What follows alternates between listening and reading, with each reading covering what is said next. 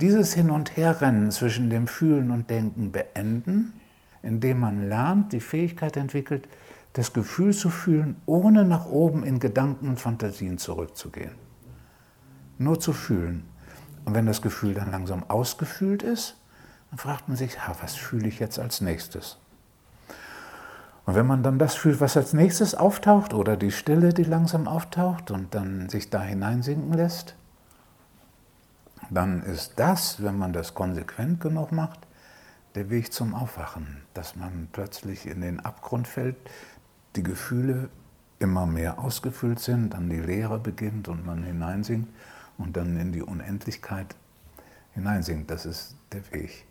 Aber selbst wenn man noch nicht zum Aufwachen hinfindet, selbst dann ist es ein ungeheurer Zuwachs an Freiheit und Souveränität, wenn ich verstanden habe, die Gefühle am besten so sehr ausfühlen, wie sie wollen, so viel Raum, wie sie haben wollen, aber gegenüber den Impulsen immer effektiver, immer wirksamer zu sagen, ich brauche nichts zu tun, ich kann das rumtoben lassen, die Freude, ich, auch die, Angst zu, zu platzen, Angst aus der Haut zu fahren, kann man die Angst wahrnehmen, okay, die fühle ich, das ist bedrohlich, da wird mir unheimlich, aber ich sage, ich tue nichts, ich, ich fühle dann die Angst und die Bedrohlichkeit, dann fühle ich wieder das ursprüngliche Gefühl, ich gebe dem Raum. Dadurch, indem man das fühlt, klingt es aus. Ein Gefühl will einfach nur diesen inneren Raum haben, ausgefühlt zu werden. Und dann kommt es zur Ruhe. Und das ist wirkliche Souveränität, weil tatsächlich die meisten Menschen denken, sie müssten Gefühle beherrschen. Und das richtet inneren Schaden an.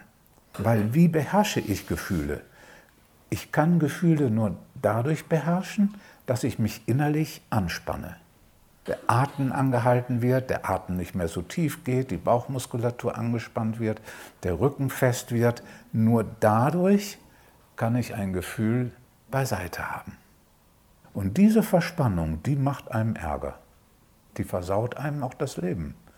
Die macht auch psychosomatische Störungen. Wenn die Verspannung immer weitergeht, dann gibt es den Druck auf den Magen. Was macht der Magen, wenn der Druck hat? Der weiß nicht, ob man zu viel gegessen hat oder was los ist. Produziert Säure. Andere Sachen passieren wegen der Verspannung. Man kriegt Rückenschmerzen. Dann kriegt man einen Hexenschuss und denkt, oh, das Hexenschuss ist, weil es gerade so kalt war, ein kalter Zug. Aber das ist ja Unsinn. Tausende Menschen kriegen kalten Zug und so. Man kriegt den Hexenschuss dann, wenn die Muskulatur vorher schon wegen der Emotionen, die da festgehalten sind, vorher schon die Rückenmuskulatur so verspannt ist, dass dann allerdings eine kleine zusätzliche Sache, eine falsche Bewegung dann den Hexenschuss auslöst, nicht verursacht, sondern auslöst.